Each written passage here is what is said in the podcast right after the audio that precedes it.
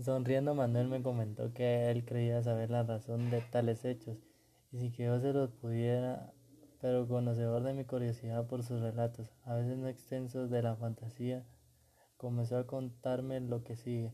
Hace algún tiempo esas a veces perseguidoras se reunieron,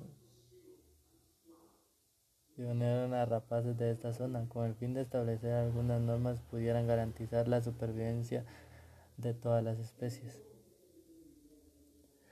Por los, por los acuerdos alcanzados se le asignó de cada rapaz los lugares de caza, se fijó en la frecuencia de captura y se puso con la condición de que las aves que se podían cazar solo fueran enfermas o debiluchas, que completan su alimentación con roedores.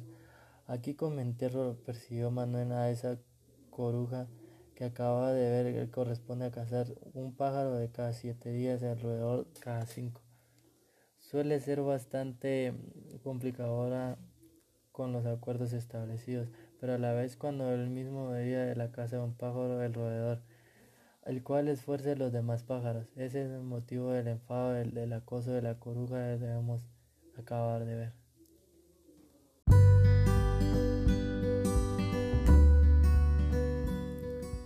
La coruja y los pájaros. Sonriendo Manuel me comentó que él creía saber la razón de tales hechos, y sin que yo se los pudiera, pero conocedor de mi curiosidad, pero sus relatos, a veces no extensos de fantasía, comenzó a contarme lo que sigue. Hace algún tiempo, esas aves perseguidoras se unieron, se reunieron con las rapaces de esta zona, con el fin de establecer algunas normas que pudieran garantizar la supervivencia de todas las especies. Por los acuerdos alcanzados se le asignó cada, rapaz los lugares de caza.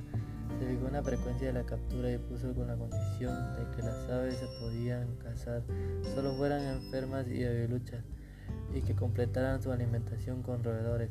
Aquí en Menterro presidió Manuel a esa coruja que acabas de ver el corresponde a cazar un pájaro cada siete días y a un roedor cada cinco. Suele ser bastante complicadora con los acuerdos establecidos, pero de vez en cuando el mismo día caza un pájaro y un roedor, lo cual enfurece lo demasiado a los pájaros y sin ese motivo del enfado de la cosa de la coruja que acabamos de ver. Sin embargo, de cada sabiduría que siempre se le ha aburrido a las corujas. Yo creo que él tiene razón, que ella no hace otra cosa que cumplir los acuerdos y ciertos días. Tiene el derecho de comerse un pájaro y un roedor Dejen de seguir hacia las cosas, no le va a quedar otro remedio que acudir ante el defensor alado.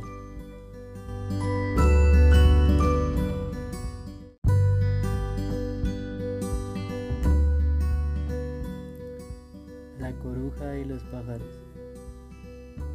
Sonriendo Manuel me comentó que él creía saber la razón de tales hechos, y sin que yo se los pudiera, pero conocedor de mi curiosidad, pero sus relatos, a veces no extensos de fantasía, comenzó a contarme lo que sigue. Hace algún tiempo, esas aves perseguidoras se unieron, se reunieron con las rapaces de esta zona, con el fin de establecer algunas normas que pudieran garantizar la supervivencia de, todas las especies. Por los acuerdos alcanzados se le asignó cada, cada rapaz los lugares de caza se fijó una frecuencia de la captura y puso con la condición de que las aves se podían cazar solo fueran enfermas y debiluchas y que completaran su alimentación con roedores. Aquí en Menterro presidió Manuel a esa coruja que acabas de ver corresponde a cazar un pájaro cada siete días y a un roedor cada cinco. Suele ser bastante complicadora con los acuerdos establecidos, pero de vez en cuando el mismo día caza un pájaro y un roedor lo cual enfurece lo demasiado a los pájaros y sin ese motivo del enfado de la cosa de la coruja que acabamos de ver. Sin embargo, de cada sabiduría que siempre se le ha aburrido a las corujas. Yo creo que él tiene razón, que ella no hace otra cosa que cumplir los acuerdos y ciertos días. Tiene el derecho de comerse un pájaro y un roedor. Dejen de seguir así a las cosas, no le va a quedar otro remedio que acudir ante el defensor alado.